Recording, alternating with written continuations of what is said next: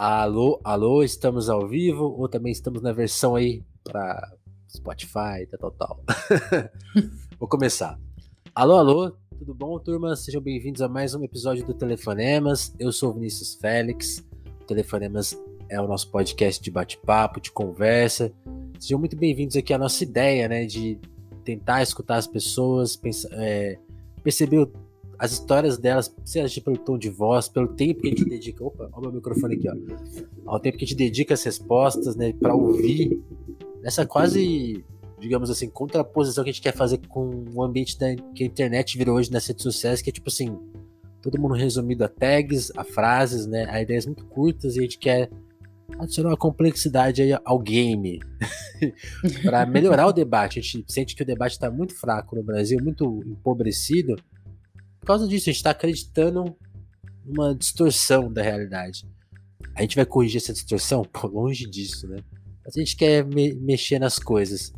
E eu quero hoje conversar aqui com uma pessoa muito legal, muito especial, que é a Clariene. E a Clariene me chama muita atenção porque ela tá na rua trabalhando, mas a gente conhece muito da experiência dela justamente pelas redes sociais, onde ela tem muitos seguidores. E eu fiquei pensando, eu fiquei, fiquei achando muito legal uma pessoa que não é influencer, mas é um pouco influencer, será? Tem tantos seguidores. Clariane, me explica essa história. Seja muito e... bem-vinda, como que você tá? Oi, gente, tudo bem? Prazer imenso estar aqui. É, então, meu nome é Clariene, tá? Eu tenho 29 anos, eu sou natural de São Paulo, de São Bernardo do Campo, e eu moro há sete anos já no Mato Grosso, em Cuiabá. Eu vim para cá fazer faculdade e aí, por enquanto, estou por aqui. E aí foi, foi um negócio que assim, eu nunca pensei em ser influencer, em ser blogueira, tipo, não era uma coisa que estava dentro da, das Seu minhas radar. metas. É. e aí um dia eu comecei, acho que era uma, uma dessas threads que era uma, um like, uma curiosidade. Eu coloquei um like, uma curiosidade sobre uma mulher negra na medicina. E aí eu fui dormir, quando eu acordei tinha mais de 5 mil seguidores e foi crescendo, 10 mil, 11 mil. E deu não sei quantos K aquilo ali, aí ficou bem, assim, fiquei famosa, aí me chamaram de Intercept, e aí eu fiquei, gente, o que que tá acontecendo? E eu sempre contei as coisas lá, mesmo quando eu tinha poucos seguidores, muito das minhas vivências do dia a dia, né, sendo uma uma mulher negra fazendo um curso que é muito elitizado ainda, né, que é a medicina, e a minha experiência assim pessoal, vendo colocando raça, é, colocando gênero ali no meio, colocando as minhas experiências, né, as minhas sub, subjetividades. E aí a galera gosta muito, é engraçado, porque eu não escrevo assim pensando que são centenas de pessoas. Tem hora que eu esqueço que são milhares de pessoas. É como se ninguém estivesse vendo, né? Exato, eu acho que o Twitter ainda eu tenho dois seguidores, meus amigos. É muito bom isso. Ontem, essa coisa que você falou de, de pensar gênero também é muito. Eu, eu acho que até a gente percebe em detalhes. Ontem, ontem eu vi você tweetando, pô, tava na ambulância, só tinha homem aqui e os papos vão do da risada uhum. ao desespero, né? Falei, Exatamente. É muito isso. É muito isso, e é, é, era uma equipe só. Esses dias eu estou trabalhando na ambulância e as equipes têm sido é sempre um médico, um enfermeiro e um condutor. E o, o enfermeiro e o condutor têm sido sempre homens. E é assim, tem hora que você dá risada, que é um papo super legal, fluido. Tem hora que é uns absurdos, assim, que você fala, meu Deus do céu, Tipo assim, chama a polícia. Porque, chama sabe, o SAMU literalmente. Exato. Tá uma bagunça. E é muito engraçado, assim, essas subjetividades. E aí a gente vai conversando com outras pessoas. E é legal essa troca. Eu acho muito legal, assim, a troca que tem na internet.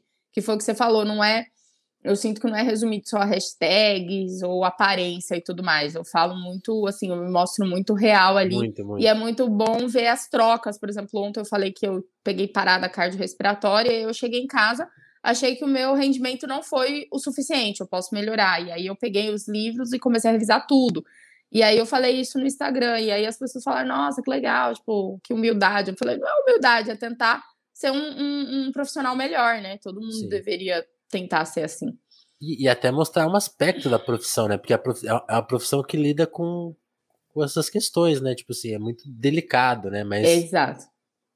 E um monte de tá... gente acha que é só glamour, né? Porque, infelizmente, as pessoas, a maioria das pessoas que estão aí falando sobre medicina acabam que glamorizam muito, assim, como se fosse só bonito, só is a beautiful day to save lives, né? Igual é. diz o cara do Grey's Anatomy é, não é só isso. Tem as dificuldades, tem a falta de equipamento, tanto o particular tem problema quanto o público tem problema, tem os desaforos, tem as agressões verbais, físicas, tem muita coisa assim. Então, assim, as pessoas glamorizam muito como se fosse só Total. a Disney. Não é. É muito bom, por exemplo, quando você acaba uma, uma ocorrência, quando eu acabo o final de um dia, eu consegui, igual uma paciente que estava entrando em coma por hipoglicemia, a gente conseguiu fazer ela voltar, é um dia assim que é eu vitória, ganho. Né? É uma vitória, mas igual ontem que a gente teve paciente que foi a óbito, é uma tristeza. Eu cheguei em casa assim totalmente derrotada. Então, existe esses dois lados aí que muitas pessoas não mostram, né? Sim. É, é, eu acho que uma coisa que eu percebo, assim, na, é que a, a, medicina é muito tratada como esse lugar que você falou, né? De glamour, de, de, de grana. Uhum. E, e uma, uma, coisa que a gente foi. Muita, acho que muita gente foi perceber só agora na pandemia o quanto que tem um aspecto empresarial que fica meio escondido, mas que é muito importante. Que, por exemplo, quando, a, quando os hospitais lotaram e. A, a gente viu a forma que os profissionais foram cuidados, né? Tipo assim, assim que a coisa desafogou um pouco, muitas, muitas demissões, a gente vendo relatos de demissão e tipo assim. Sim. É um negócio, a saúde virou. É um negócio como qualquer outro, né? Não tem esse cuidado. A gente vê que os é, a gente vê que os bens, assim como a gente diz, inalienáveis, né, que deveriam ser saúde, educação, moradia, viraram tudo lucro, viraram tudo moeda de troca, mercado. E a saúde não é diferente. E aí eu formei no meio desse ano, em agosto, e aí, assim, a gente já tinha essa noção, mas o meu hospital era um hospital público, né, de universidade federal. E aí, quando você vem para o mundo real, você começa a ver que as pessoas visam mais o lucro do que a vida da pessoa, que, tipo, dane-se se morrer, o importante é o dinheiro estar na conta, você começa a pensar assim, gente, virou uma moeda de troca onde a vida não vale nada, e só vai técnicos, é, as pessoas da limpeza, todo mundo do hospital, seguranças, todo mundo deu sangue ali. E aí, agora, assim, deu uma desafogada, demissões em massa. E durante esse tempo que a galera esteve trabalhando, assim, heroicamente, não teve bônus de salário, não teve acréscimo de nada. Quem ficou doente, é o que você falou, era descartável, podia ser mandado embora. Não tem testes para todo mundo, por exemplo. Certo seria todo profissional ser testado antes de trabalhar, é o mundo ideal, ou pelo menos uma vez por semana, e a gente não é. Então, assim, a gente vê que tem muitas problemáticas e a gente também é só mais um peão ali no jogo, né, de xadrez. A gente não é nada. E isso é muito triste, porque quem cuida de quem cuida, né, não, não tem esse cuidado. É muito delicado. Antes de eu querer saber, eu quero saber mais da sua história, Clariane. Mas essa pergunta é quase inevitável. Como que você encarou a pandemia? Assim, eu, eu não queria nem saber. É, assim, o, o, que eu fui curioso, assim, momento, tem vários momentos que são, acho que muito. que a gente precisa, que a gente precisa conhecer. Mas uma coisa que eu. A gente pode dividir essa resposta lá em três, né? Porque o conhecimento da pandemia, quando aquela notícia chegou para vocês, uhum. falou: caramba, será que vai vir assim? Será que vai ser isso mesmo? Aí como que foi esse durante e como tá sendo esse quase pós, assim? Uhum. Se você puder explicar a sua sensação nesses claro. três momentos. Sim, eu assim, eu lembro que o primeiro caso, meu hospital virou referência, né? E aí a gente, primeiro caso, chegou lá e a gente estava todo mundo ainda assim, que está acontecendo? Usa máscara, não usa máscara, assim, porque foram bem aqui, aqueles primeiros dias ali em março. Mano, eu, eu lembro de ir no aeroporto sem máscara, assim, porque era recomendação, que loucura. É, aí eu lembro assim, eu fico vendo que tem uma foto minha dos meus amigos, os três abraçados, sem máscara, que foi o último dia normal das nossas vidas, a gente brinca. Que foi na última semana, na outra semana começou a pandemia. E aí eu lembro que eu fiquei muito apreensiva. Aí o nosso internato, né, que são os dois últimos anos da faculdade, que é só estágio, parou. Então, assim, foi um momento, assim, muito delicado e muito, assim, é, de instabilidade, porque eu não sabia o que, que ia acontecer. Eu ia voltar para a faculdade, não ia, eu ia formar, não ia. E aquele medo extremo da minha família, porque eu e os meus irmãos temos asma. E o meu pai tem Caramba. diabetes, minha mãe tem hipertensão. Então, assim, todo mundo é grupo de risco.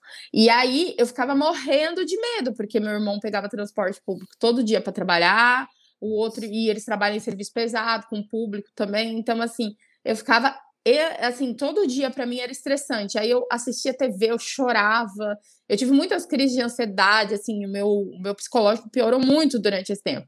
Até que eu falei assim, não vai dar. E aí eu fui para casa da minha mãe, né? Fiquei, fui morrendo de medo, mas eu fiquei uma semana isolada aqui. Aí fui com todo o aparato, N95, cabelo preso em, em lenço, assim, tudo. Cheguei em casa, retirei toda a roupa, lavei. E nos primeiros dias eu nem chegava perto, assim, da minha mãe. A gente ficava naquela distância. Aí quando passou a janela, Aí eu fiquei em casa com a minha mãe, foram uns oito meses o internato parado, eu em casa, e tentando não surtar, né? E aí comecei a estudar para prova de residência, fazer atividade física dentro de casa e ficando presa ali. Aí depois a gente voltou no final do ano, novembro, mesmo sem vacina. E aí a gente voltou naquela de não tem vacina, tem que continuar se cuidando, é, e aí eu lembro que eu mudei toda assim a rotina assim da minha casa, eu comecei a ter um cesto de roupa só para roupa de rua. Eu chegava em casa, comecei a ter um, tipo uma estante só para colocar tudo que vinha da rua, álcool, aí eu tinha álcool em gel, álcool normal para desinfetar tudo, entrava direto pro banho, tipo a rotina mudou toda.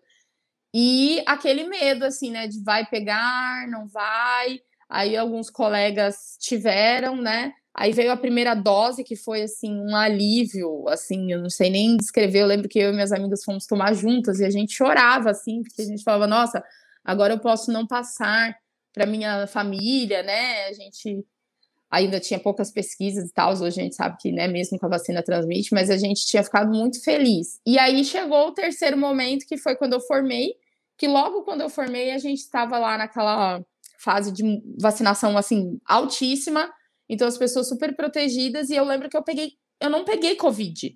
Foi estranho porque eu comecei a trabalhar e voltou a ter as doenças normais, infarto, é, diarreia, vômito, dengue. E aí, de repente, agora quando foi em no dezembro, que as famílias começaram a se ver, Natal, Ano Novo, começou aquele boom de síndrome boom de síndrome gripal, e aí assim, eu lembro que tinha plantões que atendia 100 pacientes, 90 eram síndrome gripal. E aí, quando Covid, chegou. Né?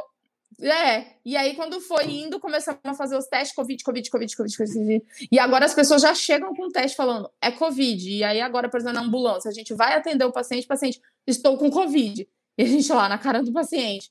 e aí e aí a gente. Tranquilo, fica... tranquilo. É, porque quando eles avisam antes, a gente tem um protocolo, a gente se paramenta com uma roupa toda impermeável e tudo mais. Mas tem vezes que eles não avisam, então chega lá, pá. Hum. E aí, agora sim, a gente está vendo esse crescimento extremo de novo, vendo idosos falecerem, né? Porque já tem o sistema imunológico comprometido, criança agora está pegando, que antes não estava. Então, assim, eu vejo que está um caos e a gente está mais despreparado do que antes, porque eu, a primeira onda a gente estava despreparado, mas ali na segunda já tinha os hospitais de campanha, as enfermarias Covid, os leitos Covid. Agora eles desfizeram tudo, né?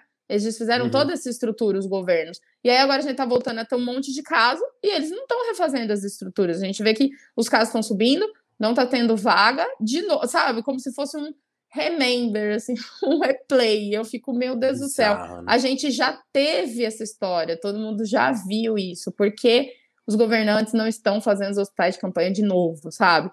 E aí o medo vem de novo, porque a gente não sabe o que vai acontecer. Vai ter outra variante? Vai ter outra doença, porque, por exemplo, aqui no Mato Grosso, que é uma região tropical, a gente está tendo H3N2, Covid e dengue, tudo junto. Sim. E as doenças têm sintomas parecidos. Então, assim, o que é? Geralmente a gente chega o paciente, eu peço todas as sorologias e, e todos os tratamentos das três são tratamentos que a gente chama de suporte, né? Não tem uma medicação correta. É só remédio para dor, remédio para febre, repouso, hidratação. Então, assim, é, é muito 15 dias tá melhor. É. E 15 dias vamos torcer para estar melhor. Nossa, isso é muito. Sei lá. É, é, é e é, tem até uma coisa, assim. Esse, tem um tweet recente que uma, o, o, nosso amigo Gonzo aqui do, do Telefonemas compartilhou que uma, uma pessoa falando assim. A gente não pode aceitar isso como normal, né? Que a doença seja o normal, porque existe uma forma efetiva de combater ela, assim, e eles conseguiram colocar na nossa mente que é um dado na, da natureza ah, a pandemia tá aí, sempre vai existir, né? Tá, tá, tá tendo quase. É. Até, até, até, acho que a, a, conclusão que. Não foi a MS que postou, alguém postou, ah, a pandemia está acabando, mas a Covid vai estar sempre por aqui. É muito louco, porque eu pensando, não era para ser isso. Tem uma técnica clara que assim, o bagulho some. Mas não, a gente quer, parece que a gente quer conviver. É bizarro. É bizarro. Mas, Clerine, vamos para sua história, porque quem te vê hoje falando como médica e deve talvez imaginar, nossa, acho que era, deve ser o sonho dela desde a infância, né? Porque médico, assim, é um sonho que veio me. Não, não tarde na sua vida, mas relativamente quando já tava assim, na Sim. hora de escolher, né? Exato. Como foi isso? Então, a minha mãe é professora de, de português e inglês, né? Ela fez Universidade Federal, meu pai é engenheiro eletricista. Então, é, eles sempre foram assim, como os dois fizeram faculdades, os dois são duas pessoas negras, eles sempre incentivaram o estudo para mim e meus irmãos, e para a gente sempre foi uma possibilidade fazer faculdade, bem diferente de muitas pessoas no Brasil. A gente nunca teve dúvidas que podia fazer faculdade, faculdade era Sim. uma possibilidade. Então, eles sempre deixaram muito aberto o leque para o que a gente quisesse. E eu não via nada assim, conforme foram passando os anos, eu não via nada que eu realmente gostasse, porque, por exemplo, meus irmãos foram para o lado do meu pai, minha irmã também para as exatas, todo mundo foi para engenharia. Então eu vejo que assim, desde pequena. Eu ficou se sentindo sozinha. Eu falo que eu sou ovelha desgarrada do grupo, porque todo mundo foi fazer engenharia, eu fui a única que não fui, porque não sou boa em exatas. Então, tipo assim, a minha irmã era, ela tinha cinco aninhos, ela já ia atrás do meu irmão mais velho, que Caramba. tava arrumando. É, que tava arrumando lâmpada, coisa, e ela ia ajudar a entregar as chaves. Tipo, minha irmã com 10 anos já sabia o nome de todas as chaves da caixa de ferramentas, sabe? Minha irmã hoje em dia troca lâmpada, troca tomada, é, totalmente. E aí, e já eu não sabia nada, né? E aí eu via que eu era muito boa, assim, com é, é, letras, por exemplo, eu gostava muito de ler livros, gostava muito de literatura, mas eu não me via sendo professora, igual a minha mãe. Porque eu acho que você tem que ter, assim, você controlar 40 crianças dentro de uma sala, você tem que ser muito Loucura, bom. Né? Você tem que ser muito bom. Eu não me via assim essa, essa, essa capacidade. Embora, e eu via que eu gostava por hobby, eu gostava de ler livros de literatura por hobby. Aí a gente pensou assim ser tradutor por conta de fazer curso de outros idiomas, tal, mas aí eu também fiquei pensando, ah, mas eu vou ficar o dia inteiro sozinha. eu adoro falar. Sentada. Exato. E aí eu acho que, que aí o meu avô ficou doente, né? Minha avó tinha falecido, mais ou menos seis meses depois ele ficou doente. Uhum. E aí eu que ficava cuidando dele, eu ia no hospital com ficar lá com ele e tudo mais. Aí eu vi que eu gostava muito dessa parte do cuidar, do quando os, os médicos chegavam, que faziam aquela visita, né, que fica todo mundo em volta, eu vi que meus olhos brilhavam assim, eu gostava bastante. E aí eu vi um desses, acho que foi um desses é, programas que fala de universidade, né, de carreiras, e aí tinha medicina, eu falei, nossa, eu acho que é isso. Achei. Que eu quero fazer. É, achei, porque nenhuma outra coisa tinha me atraído até então. E aí eu comecei a jornada, porque eu sou de escola pública, né? Com muito orgulho. E aí a gente, eu não tinha tido a base necessária para estar é, né, na mesma, no mesmo ponto da galera que faz medicina, porque o pessoal que presta medicina é geralmente gente que quer desde sempre, desde a infância, e muitos são de escola particular, Sim. fazem cursinhos antes. Então, assim, eu não estava no mesmo pé de igualdade, mas é, eu tenho, graças a Deus, eu tenho um pai e uma mãe que eles são muito, muito, muito legais e muito parceiros. E eles falaram: não, a gente abraça esse sonho contigo, a gente tem como né, pagar cursinho e tudo mais, vamos embora. Exato. E aí foi um, dois, três, quatro. Eu fiz cinco anos de cursinho até poder estar no mesmo patamar da galera, para ver como o nosso ensino, infelizmente, é muito deficitário. Mas também faço a crítica de que o ensino, sim, é, público, como é, saúde e tantas outras coisas, é sucateado, a gente sabe por que é sucateado, mas também os vestibulares, eles são uma decoreba, né? Eles não são feitos realmente para medir o seu conhecimento. Ele é feito para quem consegue decorar um número maior de informações, passa. Exato. E e eu não consigo decorar as coisas. Eu tenho que aprender o porquê, o mecanismo. Então, demora mais para eu conseguir aprender alguma coisa por conta disso. Não adianta só você virar para mim e falar força é igual massa vezes aceleração. Eu tenho que entender o porquê. E daí? E daí, exato. É, não, eu, eu, te compreendo porque eu lembro de no cursinho ter essa dificuldade, assim, de aquela coisa mecânica, assim, e aí eu ficava e eu ficava louco com de ver assim pessoas que tinham, porque tem gente que tem essa facilidade. Eu, eu lembro que tinha um colega que ele assim, pegava o caderno de resposta e ia embora. E tipo assim, eu, cara, eu não, eu não tô entendendo nada, assim, tipo, você tô na primeira questão, tô pensando aqui, elaborando. É isso mesmo. E era um e, por exemplo, era um cara que queria fazer medicina, que eu, que eu me lembro bem. E tipo assim, é uma habilidade, né? Mas eu fico pensando assim, é. assim, será que só essa habilidade dá conta, né? Porque é o que você falou, pô. Uhum. Tem que ter razão. Hoje em dia eu vejo que o meu jeito de pensar é um jeito muito bom para o, a profissão que eu escolhi, porque eu tenho muito raciocínio clínico. Assim, para mim as coisas elas têm um porquê. Foi o que eu te falei, não adianta só lançar uma fórmula. Para mim eu tenho que entender o porquê. E a partir do momento que eu entendo o porquê, minha mente começa a trabalhar. Então eu vejo que isso foi muito bom para mim, porque agora quando eu vejo um paciente, alguma coisa, minha mente já começa a trabalhar ali em todas as possibilidades. E aí eu vou tipo como se fosse um fluxograma dentro da minha própria cabeça indo atrás. E assim, eu vejo que isso é muito bom. Tem conseguido acertar vários diagnósticos, fazer várias coisas e tem sido muito gratificante. E aí eu fiz esses cinco anos de cursinho, fiz prova em vários lugares, e aí quando chegou no último ano, eu não tinha passado em nada, e aí eu já tinha desistido, e aí quem me, me colocou no Enem, no SISU, né, eu tinha feito SISU, mas nem olhar o resultado, foi minha irmã. E aí as notas davam para cá, para o UFMT e para o FIPEL em Pelotas. E aí eu falei assim: não, vamos para um lugar quente. Mal eu sabia que aqui era muito quente. As ideias dela. As ideias, eu não gosto de frio, aí vim. E aí no começo foi Mas aquela. Precisava da... tanto. Né?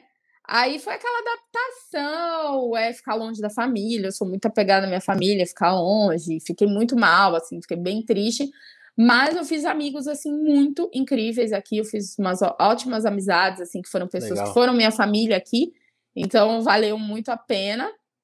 A faculdade também é muito boa. Hoje eu vejo que eu provavelmente teria perdido muito se eu fosse para outras faculdades, porque aqui os professores trabalham bastante raciocínio clínico, esse lance, assim, trabalham muito do jeito com que eu aprendo as coisas, e aqui é um centro de referência de doenças infecto-contagiosas e tropicais. Então, aqui é centro de referência do Brasil de hepatite, de hanseníase, de várias doenças legais. E no caso de pediatria, por exemplo, é o centro de referência para doenças raras. Então, eu já vi uhum. de tudo. É muito legal, porque tem coisas que tem gente que tem 20 anos de profissão e não viu. Aquelas coisas de Grey's Anatomy, sabe? De ossos de vidro ossos de pedra. Caramba. Sei, a gente, eu já vi tudo. Então, assim, é muito legal porque é uma, foi uma, uma educação bem rica, eu acho. Eu acho que eu me tornei, assim, quem passou por aqui e soube aproveitar, pegou muito conhecimento, assim, importante. Eu acho que a gente teve um crescimento muito grande como profissional e como ser humano, porque tinham professores que eram incríveis, assim, na humanidade, colegas que eram residentes, né, que é o pessoal que está fazendo especialização, que também eram, assim, fora de série. Então, foi, foi uma experiência muito boa. Teve as partes ruins, que sempre tem, sempre tem mas também foi uma coisa muito boa, assim. Eu vejo hoje um saldo positivo. Apesar dos obstáculos, acabaram te ajudando, né?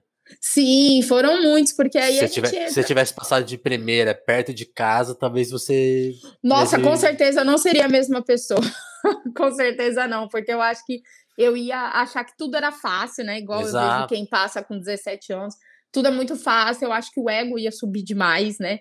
Porque o povo também acha que é Deus, porque passou rápido. Então eu acho que o, eu ia ficar com o ego muito alto, eu acho que eu não teria é, é, crescido tanto emocionalmente, assim, psicologicamente, porque eu tive que passar por dificuldades, né? Me adaptar a morar longe de casa, morar sozinha, viver sozinha, me virar mesmo, tipo, sem ter papai e mamãe pra gritar. No, no Intercept você relata, né? Você chegou a ter uma depressão, né? Porque. Tive. E tem até hoje. Né? sozinha né? numa. Trato Sim, até né? hoje, porque aí eu vi que eu desenvolvi, que eu comecei a ficar fraca e perdeu prazer nas coisas habituais. E aí eu desenvolvi na faculdade, eu desenvolvi depressão e ansiedade, né?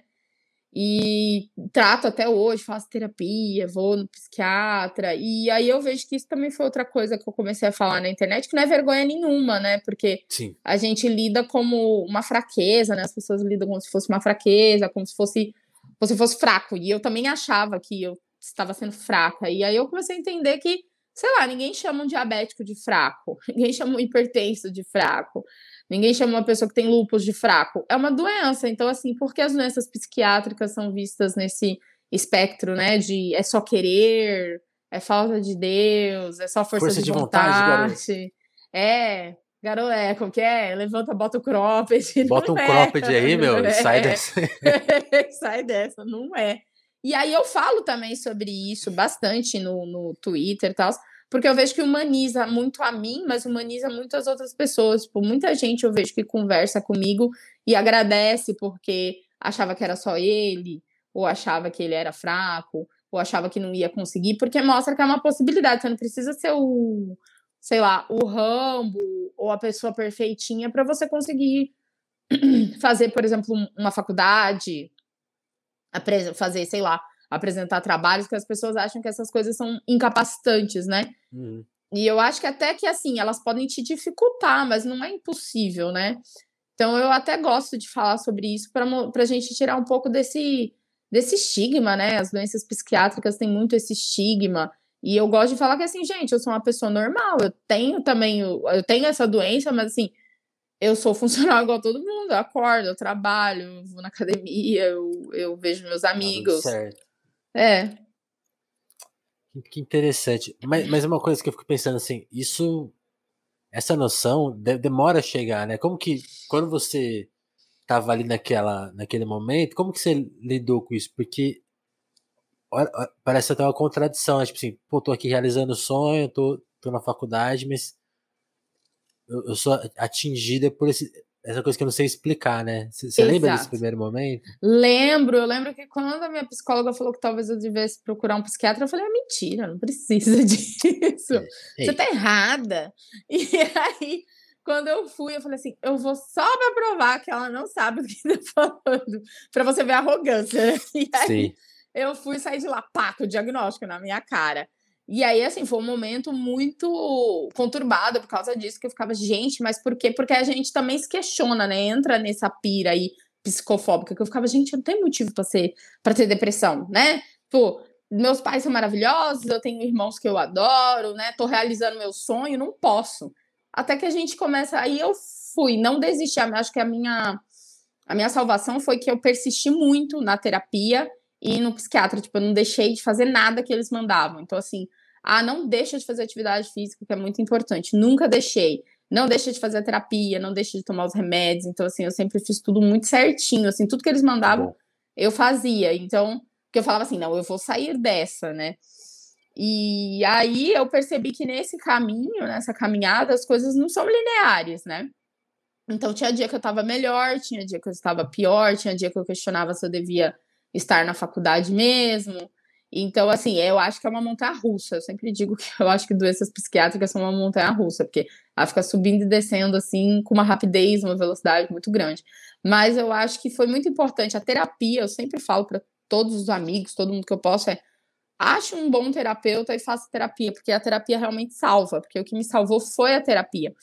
Que assim, eu tinha as dificuldades, por exemplo, com estudos, ela foi me ajudando a achar o melhor método para eu estudar esses momentos de tristeza, dessa depressão profunda, que tinha gatilhos, eu comecei a achar os gatilhos, e aí quando eu estava muito mal, começar a, a, a ter uma ação para não ficar, por exemplo, sozinha.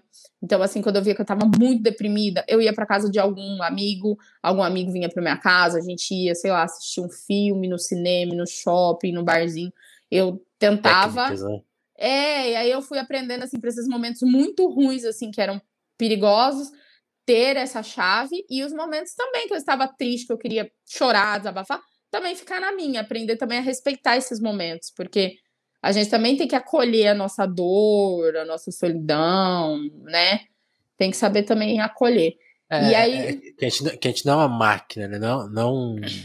Produz, produz, produz. E, tipo, É, a gente acha que eu não posso sentir isso. Não, gente, a gente sente. Agora eu acho engraçado que a gente quer sentir alegria, é, é, felicidade e tudo mais, mas não quer sentir a parte dos sentimentos vistos como é ruins, máquina, né? É. Não é uma máquina. E aí eu vi que nesse processo, aí eu que eu falo, não sei se é o nosso cérebro que trabalha pra gente, sempre achar que existe uma, uma vantagem ali, né? Pra gente não ficar tão triste. Mas eu realmente vejo que foi um crescimento muito grande, foi um amadurecimento muito grande ter vindo morar fora, ter, é, é, né, ter a depressão e tudo mais, eu vi que eu me tornei uma pessoa muito, realmente, muito mais forte, muito mais resiliente. Hoje em dia não é coisa, qualquer coisa que me derruba e eu consigo, assim, lidar muito melhor com as frustrações, assim, da vida, com os problemas. Eu sou, é, eu acho que eu vejo que eu, hoje em dia eu fico muito mais... Não é que eu sofro, é, assim, que eu não sofra, mas agora eu consigo, sei lá, transformar o sofrimento em ação, o que para mim é melhor. Por exemplo, igual eu disse ontem, teve uma parada cardiorrespiratória. A primeira vez que um paciente morreu na minha frente, eu só chorei, fiquei mal dias e tudo mais. E dessa vez, não, eu chorei na hora. Eu lembro que juntou, a gente tava fazendo massagem cardíaca, então sua muito, então juntou meu suor com fui embora, chorei, assim, fiquei triste, mas eu cheguei em casa e falei: o que, que eu posso melhorar? Na próxima, o que, que eu posso fazer de melhor? E catei o livro e fui revisar. Então, assim, transformar a dor numa ação que me faça melhor para a próxima, para cada dia eu ficar Sim. melhor. Mesmo que não, a gente não salve o paciente, porque tem paciente que não vai conseguir ser salvo mesmo, tem paciente que morreu. A gente tem que deixar ele ir. Mas, assim, saber que eu fiz 100% de tudo que eu poderia fazer, sabe? E eu vejo que o que me trouxe isso, essa resiliência, esse lance de so, né, o sofrer, transformar o sofrimento, transformar a dor numa coisa boa, numa coisa que possa melhorar a vida de alguém, é, foi a terapia que me trouxe isso. Total. Aqui nos comentários até chegou um comentário que o humor deprimido é saudável porque mobiliza. A depressão é desmobilizante, realmente. A depressão quer te tirar de, de campo, né? É tipo, não, não faz, não faz nada não, não mexe aí não. Não é por aí. Mas tem, tem por isso tem que ser Verdade. cuidado.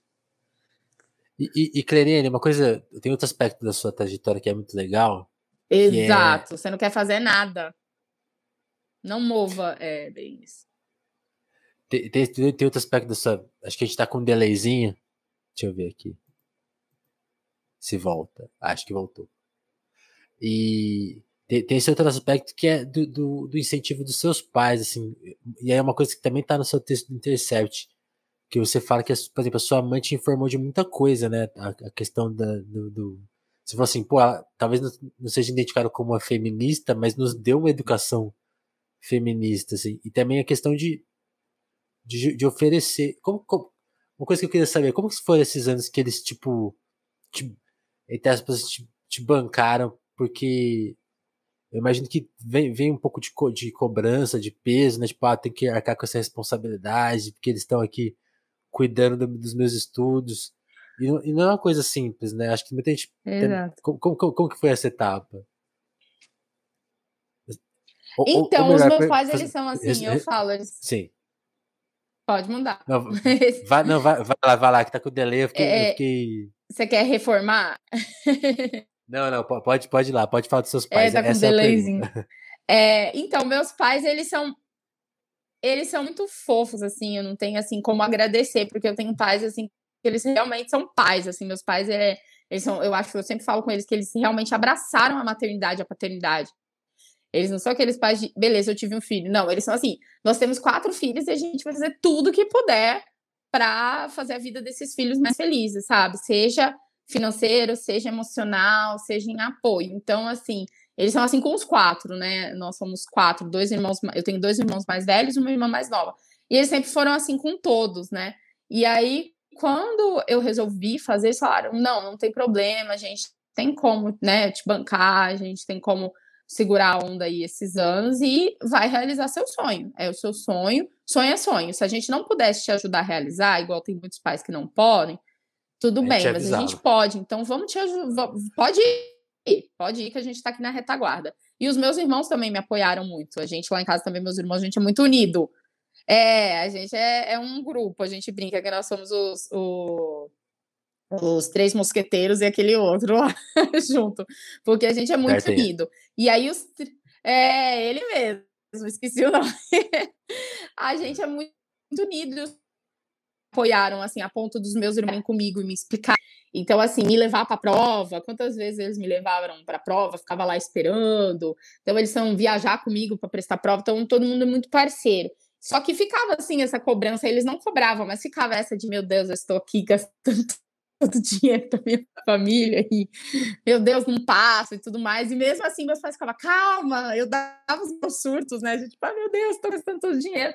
Tipo, porque a gente não é rico, né? Porque existe uma diferença entre quem é rico e gastar o dinheiro dele não vai fazer diferença, né? O patrimônio uhum. dos pais existe pessoas que trabalham para viver, né? E é o, é o, nosso caso.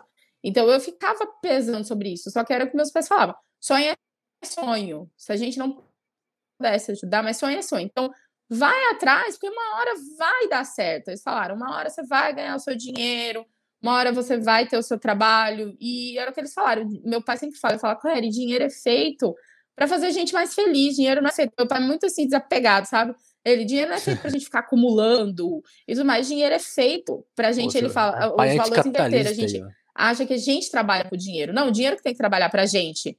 O dinheiro é feito pra gente ter conforto, pra gente poder realizar ações. Então, não, não se preocupa. Não, é, não, lá em casa todo mundo é, é muito assim. E aí é, foi passando os anos, aí eu passei na faculdade já deu aquele alívio de tipo, pô, daqui seis anos dá certo. e aí, conforme foram passando os anos, tiveram assim as dificuldades, porque tudo é muito caro. Fazer medicina é um curso muito caro, porque, por exemplo, eu tinha que morar fora, livros são caros, mesmo que você não compre os livros, mas se você for tirar xerox, xerox sai caro. Um estetoscópio, que é aquele que a gente ausculta, é 700 reais, sabe? Então, assim, eles falam, ah, você tem que ter um bom currículo, aí você vai fazer estágio, você vai fazer é, congresso, tudo é muito uhum. caro, assim, tudo é muito custoso. Mas, assim, meus pais foram junto, abraçaram junto, tanto que eu fiz estágio nacional, estágio internacional, apresentei um monte de trabalho e tudo mais. Foi muito legal, assim, o crescimento também que eu tive com essas experiências, assim, também eu não tenho palavras, assim, para mensurar, porque foi muito bom, assim, conhecer novas culturas, novos lugares, aprender coisas, foi, foi muito massa mesmo. E assim, a gente vê que, sei lá, acho que nossos pais, quem já viveu mais é mais sábio, mesmo não quer dizer que todo mundo é mais sábio, mas a pessoa que viveu mais, ela tem um pouco mais de experiência, né? Ela já passou por algumas coisas. Eu lembro que meus pais falavam, calma, o dinheiro vai vir. E aí, agora que eu tô trabalhando, eu tô trabalhando, o dinheiro está vindo. E aí eu fico assim, é, não precisava ter desesperado tanto. Dava pra ter levado tipo, com mais calma. Agora dá pra pagar as contas. Tipo. Ah, sabe assim, aqueles surtos que você olha assim e fala, hum, que desnecessário. É, tipo, é. Sabe, que desnecessário, né? Não precisava disso. Ó, eu, eu, eu fiz umas, eu fiz umas contas aqui, eu acho que, eu acho que a gente tá com um delay de 5 segundos. Então eu vou, eu, vou, eu vou ficar mais em silêncio para respeitar suas respostas. Agora eu tô em choque. Um estetoscópio é 700 reais e, e, e costuma quebrar muito? Tem que trocar muito ou é de boa? Não, geralmente esse aí, carão, dura assim, a vida toda, assim, tem gente que tem desde a faculdade. Por exemplo, o meu, eu comprei no primeiro ano, eu tenho ele até hoje, assim, e ele tá perfeito. Se você olhar, fala, que é novo. Entendi. E não pretendo trocar. Entendi, Graças ótimo. a Deus, né? Porque já pensou? Não, pô, se tivesse trocado, sei lá, todo ano, já, já seria um terror. Porra. E uma coisa que, que, que, eu tô pensando aqui, é, é isso que você falou dos seus pais é muito legal, oh. assim, e, e mas que, uma coisa que eu queria que você trouxesse, assim, qual, qual que era a realidade da faculdade, assim, porque aí eu fico imaginando que você ouvia outras histórias, né? outros pais também, né? pessoas com outras perspectivas. Você falou muito da pessoa que passa rápido, assim. Como que é uma sala? Eu queria que você descrevesse pra gente assim, como que é uma sala de aula de medicina. Uhum. Tem gente, tem gente muito rica. É, como que isso afeta, sei lá, uma aula ou sei lá, uma entrega de trabalho, assim, os comportamentos. Tem gente que está mais perto da, da sua situação, até pessoas que fizeram a trajetória mais longa, né? Oh, tem mais dificuldades financeiras. O que, que, que, você viu na faculdade? Sim. Olha, a faculdade pública, né, principalmente com as cotas, eu acho assim, não deu uma mudança catastrófica, assim, grandona, mas assim, ter a cota fez com que assim as salas deixassem de ser só brancos. Por exemplo, uhum. até a última sala, até a primeira sala de cota na minha faculdade, todas as outras eram só brancos. Então, assim, há seis anos, sete anos atrás, que eu acho que foi mais ou menos instituída a cota aqui na minha faculdade, deve ter uns oito anos, todo mundo era branco. Tinha, era uma sala de 40 pessoas, 40 pessoas brancas. Não tinha uma pessoa indígena, não tinha uma pessoa negra, não tinha pessoas com deficiência, não tem até hoje pessoas trans. Então, assim, você vê que é assim, como se fosse. É um homogêneo. Você pensa que você está, sei lá, na Noruega e não no Brasil, porque todo mundo é branco, louro, é claro, Engraçado, magro né? também é importante de frisar que a ampla maioria também é magro, cis, hétero, então assim, é muito homogêneo, e aí assim, com as cotas deu uma mudada, porque na minha sala já tinham quatro negros, não uma grande diferença, mas é, antes não tinha nenhum, então tinham quatro negros, tinham pessoas de baixa renda, tinham pessoas LGBTQIA+, então assim, eram poucos, eram três, quatro LGBTQI, eram três, quatro negros, mas era uma diferença, eram três, quatro pessoas gordas, mas já tinha uma diferença.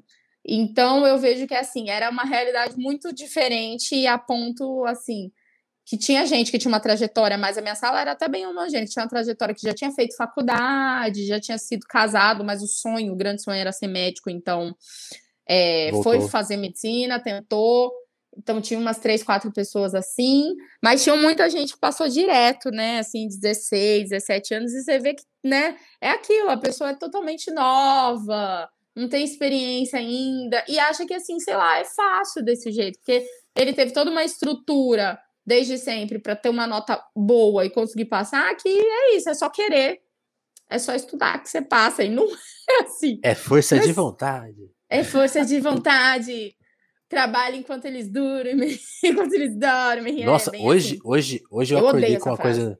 Não, hoje eu acordei com a frase no TikTok que era o cara falando assim: não, porque se você fizer uma conta, se você dormir oito horas por dia, isso é, sei lá, não sei quantos quartos do seu dia, então você dormiu 20 anos. Ele, faz uma conta lá. Ele fala, fala assim. E, e Parça, tá. Eu... E? Pô. Aí você vai Parça, viver 40 dormir. anos com sono. É. Sem dormir com sono. Será que o que será que é pior? Então, assim, a, a, eu confesso que assim, foi um, uma faculdade, assim, foi, tiveram partes muito boas, mas também tiveram muitas tretas, porque eu cheguei muito milituda, né? E você vê que o, o, o pessoal fala, não você é era fácil. Palestrinha?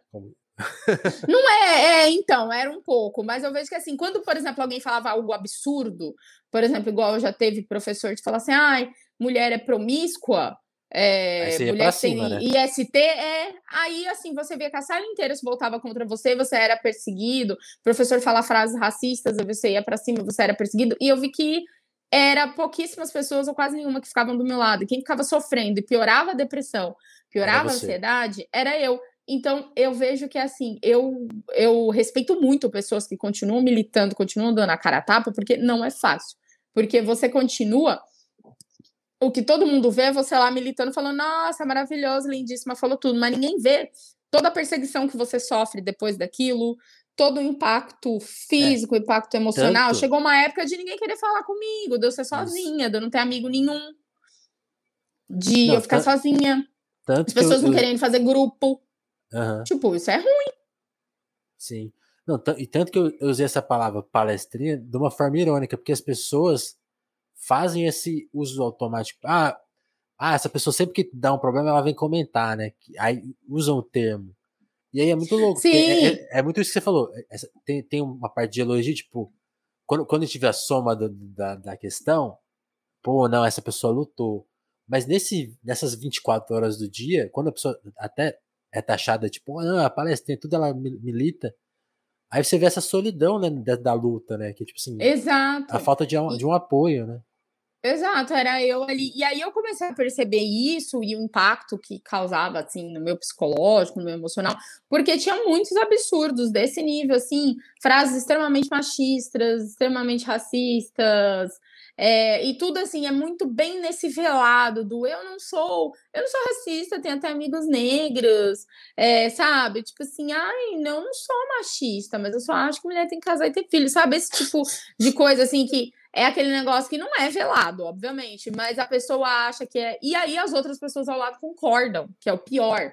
Então você se vê muito sozinho. Então eu percebi que, para minha saúde mental, e assim, que as pessoas não querem aprender. Quem estava disposto a aprender, tem gente que mudou muito a visão de pensamento, e hoje em dia a gente é amigo, conversa. Eu fiz amizades assim com as meninas do meu grupo de internato maravilhosas. Por quê? Porque elas eram uma das poucas pessoas que estavam dispostas a ouvir sabe? De eu falar as coisas sobre racismo e elas sentarem comigo e falar, eu quero ler, eu quero aprender, me manda vídeo, me manda livro, sabe? Então nós uhum. ficamos muito amigas, porque eram pessoas que estavam dispostas, mas assim, pouquíssimas, sei lá, nem 10%, vamos dizer ali, Saquei. do grupo. Saquei. Quando você. O que, que, você acha, assim, por exemplo, eu, sei que você também. Eu não sei quanto tempo que você tem, né, pra ver um, um BBB, assim, por exemplo. Mas que se você estiver vendo, o que, que você acha desse comportamento? Porque a, que, que, que tá, tá, que tá rolando, né? Assim, as pessoas perguntando coisas que nem fazem muito sentido para as pessoas negras da casa, por exemplo. Tipo, é, você, esse... você já viu cenas parecidas na sua vida? Minha vida inteira. Minha vida inteira é isso. Ai, deve chamar preto ou negro. Por que não pode chamar de preto ou negro? Não, mas por que negro não sei o quê? Mas porque, sabe, era o tempo todo sendo wiki preto, o tempo todo. E eu vi que aquilo me cansava muito. É, o pessoal usa esse termo. E eu via que era muito cansativo, porque. Porque eu sou aquela pessoa que, não, beleza, você quer saber? Então, ó, toma aqui esse livro, ou eu sei que as pessoas são preguiçosas, então eu dava, por exemplo, eu sempre mandava um vídeo do YouTube, eu até dava a, a referência de um livro, mas eu mandava vídeo do YouTube, é, páginas para seguir, eu via que pouquíssimas pessoas seguiam. E aí passava um tempo, era a mesma pessoa perguntando as mesmas coisas. Então você vê que a pessoa lá não quer aprender mesmo. Porque quem quer aprender mesmo faz igual a Jade lá, que estava lá falando sobre privilégio branco, falou que estudou. Cara, todo aquele povo que tá lá dentro, principalmente o pessoal do camarote. Andar sozinho um pouco, né? É. Né? Todo mundo, principalmente com a galera ali do camarote, eles têm dinheiro e eles têm acesso a isso, gente. Não custa ele tirar uma hora do dia dele, sentar e ler um livro, ou ver uma palestra, ou, né? Então, assim, a pessoa chegar no meio de um programa nacional e falar que não sabe, que quer ensinar, é fazer aquele papel que um monte de pessoas negras já falaram de ai, tadinho desse fulano, ele tem que ser explicado, tem que se ajudar, vamos pegar pela mão. O negócio de, né, sempre, homens brancos são sempre meninos, né? Homens negros já são bandidos, né? Essa frase que o menino de 14 anos, negro, já sabe o que é certo e errado e pode ir pra cadeia, né? Sim. Agora, o cara de 50 anos, 40 anos ainda é um menino, tá, tá fazendo tá uma merda. Pô ainda é um menino. Então, assim, eu vejo que tem muito, de, tinha muito disso, e aí até uma hora que eu cansei, falei assim, ai, não. E aí eu vi que eu diminuí. Acabou sendo até ruim eu diminuir, tipo, a, a, a militância. Eu comecei a fazer a militância nos lugares onde eu acho que vai ter custo efetivo, sabe? Então, assim, uhum. coletivos, instituições, outras pessoas negras e pessoas que queiram saber, igual essas minhas amigas e tudo mais. Mas hoje em dia, falar só assim para todo mundo sem critério, eu confesso que eu não tenho mais paciência. Nem, não é nem paciência, porque eu acho que paciência ainda é uma coisa básica. Eu não tenho forças vitais mesmo. O pessoal brinca com eu falo, gente, eu não tenho força vital para ficar brigando, discutindo com quem vai virar para mim e falar não, mas não é bem assim, sabe? Com base na minha, mas a minha opinião, amigo, sua opinião não me interessa. A gente tá falando de coisas reais, sabe? De pessoas querendo, igual já aconteceu, de me encurralarem na faculdade, falar assim, por que tem que existir cota? E eu falo assim, porque existe uma coisa chamada escravidão, 400 anos, assim, não sei se você se lembra. Básico. É, básico. E aí a pessoa fala, não, mas foi há muito tempo, não importa. Que discussão oh. você vai querer ter com uma pessoa dessa? É, não, essa, essa, essa falta de informação, assim, é, é, é, é sei lá, eu, eu, eu, entendo, eu entendo em partes, porque, tipo assim, realmente a, a, gente não tem dimensão do quanto que a escravidão fundou o Brasil, né? Tipo assim, isso, isso, não, é, isso não é ensinado. Só que, assim, não. já tem um tempo que as pessoas estão batendo nessa tecla para explicar. Então, tipo assim, cara, uhum. será, tipo assim, já, já tá suficiente. Já tá, já, ó, faltou, tá. Mas agora assim, já, mano, já, dá, já tem. Quem, quem se. E o que me tá, mata é a tá, pessoa. Quem tá no jogo tá sabendo, pô. A Exato. pessoa pede pra explicar, fala igual os, os caras lá do BBB. Ah, não, mas me explica, eu quero aprender. Aí você explica, não, mas eu não concordo. Não dá pra te ajudar, gente. Não tem como. E, e, e, e, e, cara, e, acho que assim, Acho que muita gente põe em dúvida, não, mas pô, aí vocês querem o quê? Eu acho que tá cada vez mais evidente que é uma tática, né? De cansaço. É. Pô, vamos, é. é tipo é tipo o time batendo bola para cansar o outro. Não, vamos bater Exato. bola aqui que os caras vão, vão fraquejar uma hora. Vai abrir a defesa, né? É bem isso mesmo. Eu vejo que também é uma tática. Tá e a tática feio, de continuar é e continuar a tática de fazer de coitadinho. Ai, ó, viu? Ninguém quer me explicar. Eu quero tanto aprender, nanana, sabe? Uhum. Também é uma tática, né?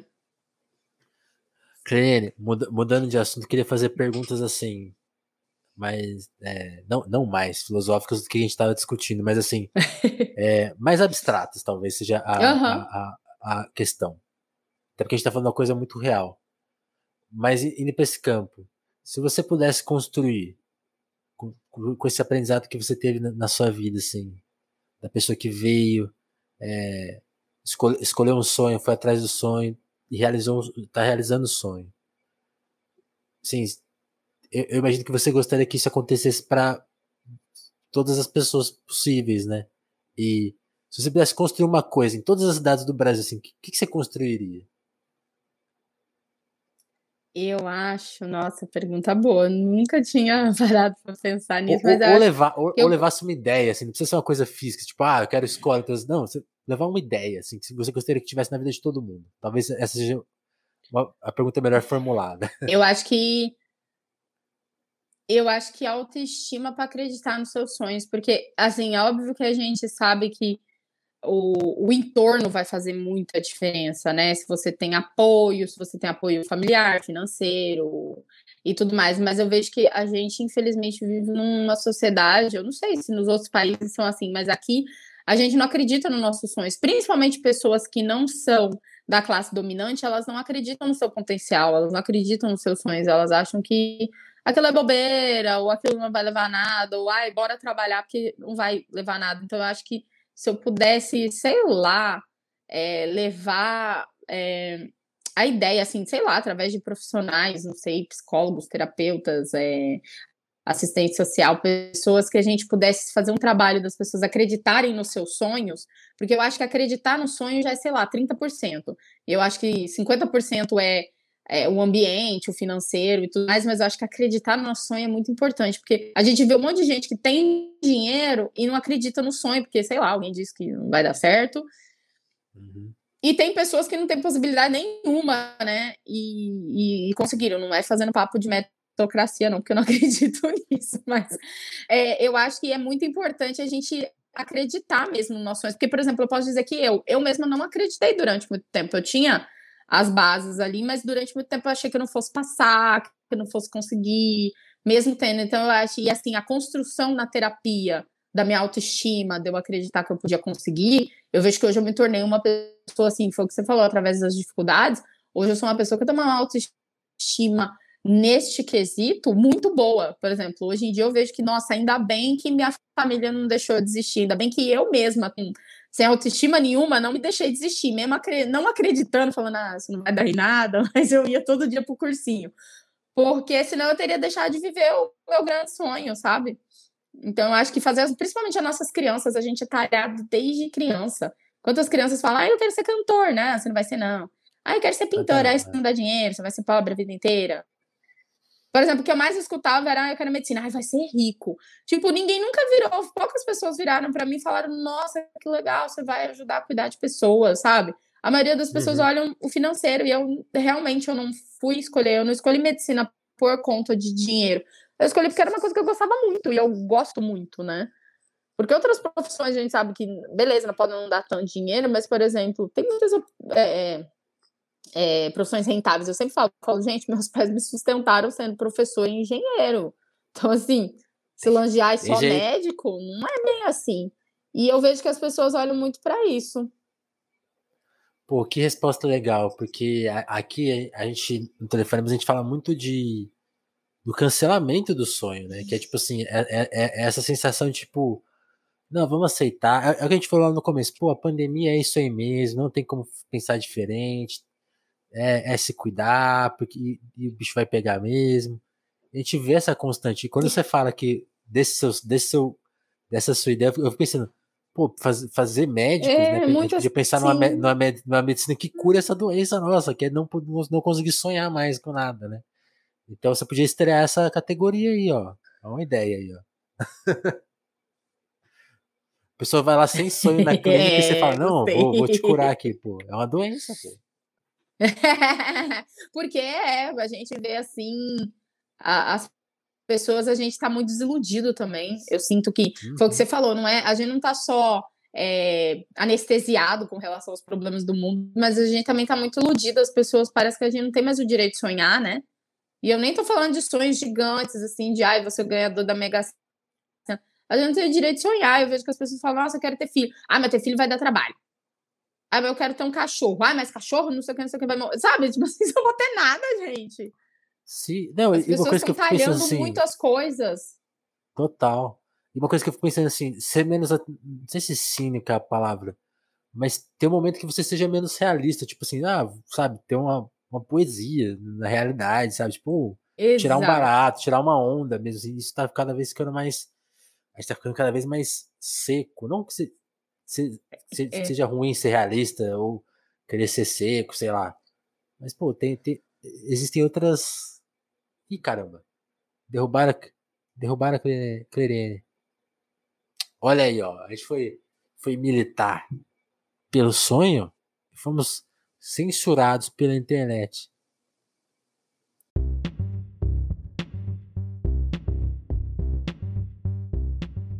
Fico, não, não, não, vou, não vou ser atingido por isso.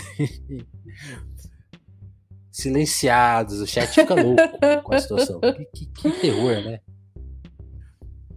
Eu vou, eu vou aproveitar que a gente chegou nessa conclusão e agora você está com a sua internet super lentinha aí, tá tendo esse delay. Eu vou aproveitar que tam- também já deu, deu a nossa hora e você tem que Uhum. trabalhar. Eu vou deixar você dar, até, até dar uma descansada aí antes do seu plantão que você precisa. Vou aproveitar só rapidinho para convidar os nossos ouvintes para serem apoiadores do Telefonemas, tá? Porque o Telefonemas é essa mídia independente que tá aqui querendo reformular algumas coisas, trazer novas questões. E pra gente fazer essa missão só com o apoio do ouvinte, assim, eu acho que a gente tá até buscando parceiros e pessoas que vão talvez patrocinar essa ideia. A gente sabe que é difícil, que é um, é um, é um, é um lugar delicado, assim, pra... Então, pô, quem, quem vai ajudar a gente a construir isso cada vez mais, eu acho que é o ouvinte. E aí você fala, pô, mas aí vai deixar tudo na nossa mão? Acho que, acho que a, a resposta é outra, assim, a, a percepção é outra. Já que tá na mão dos ouvintes, essa, isso tá tão fragmentado que você- cada um precisa de ajudar com muito pouquinho. Então, dois, cinco reais lá no nosso apoio, você já tá fazendo a diferença. Né? Eu, eu sei que para muita gente isso é muito.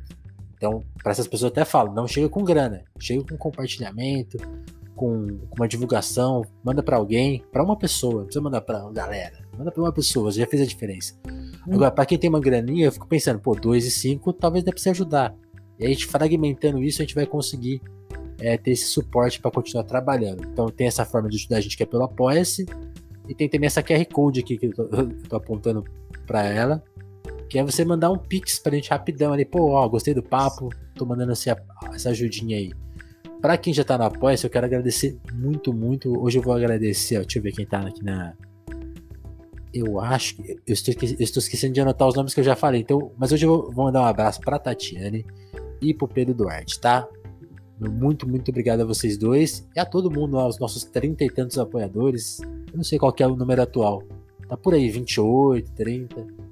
Então, meu muito, muito obrigado quem já entendeu a nossa missão. De novo, meu convite. Colabora com essa missão. E tô aqui acreditando no sonho. Tô, tô seguindo o que a Cleirene falou. Eu, eu acho que dá pra gente construir um espaço de comunicação e de informação diferente do que querem que a gente entenda, que é o possível. Cleirene, Não é fácil, mas dá. É- Total. É possível. Cleirene, meu muito, muito obrigado por ter colado aqui, por ter vindo contar a sua história. Obrigada a vocês. Espero que tenha gostado também. Eu também gostei muito. Muito obrigada. Eu sempre fico muito. Como vou dizer? Eu sempre fico muito emocionada, assim, quando eu sou convidada para as coisas, porque é o que você falou, a gente não. Como a gente não. Eu não me vejo como uma blogueira e tudo mais, uma influência, quando alguém fala, me chama, pra- me convida para alguma coisa, outras pessoas assistem, eu sempre fico muito feliz, assim. Eu acho que a gente. É nessas horas que eu falo, eu acho que eu sei. É, é esse tipo de atitude que faz com que eu continue na internet, porque a gente vê que a gente faz micro é, ajudas, micromudanças ali, a gente ajuda um ao outro. Eu acho que isso é muito importante. A gente pegar as nossas ideias, como você falou, a gente pegar os nossos sonhos ali e juntando todo mundo. Porque, né, sozinho a gente é fraco, juntando a gente consegue ter mais força. Total. E, e como diria Seixas, né? So- sonho em conjunto é realidade. Obrigado, turma. E o telefonemos volta aí a qualquer momento. Aquele- aquela coisa, né? Curte, compartilha, dependendo aí da rede social onde você estiver ouvindo a gente, seja na plataformas de áudio, YouTube, Twitch, cada uma tem os seus mecanismos. Utilize eles da melhor forma. Então dá like, comenta, é, da estrelinha no Spotify. Se você tá na plataforma, você sabe como usar. Eu vou confiar no seu trabalho aí para ajudar a gente nelas. E é isso. A gente volta a qualquer momento com mais um papo nota 10 como esse. Então, até o próximo telefonema, turma. Obrigadão. Valeu, Cleriane. Valeu, turma.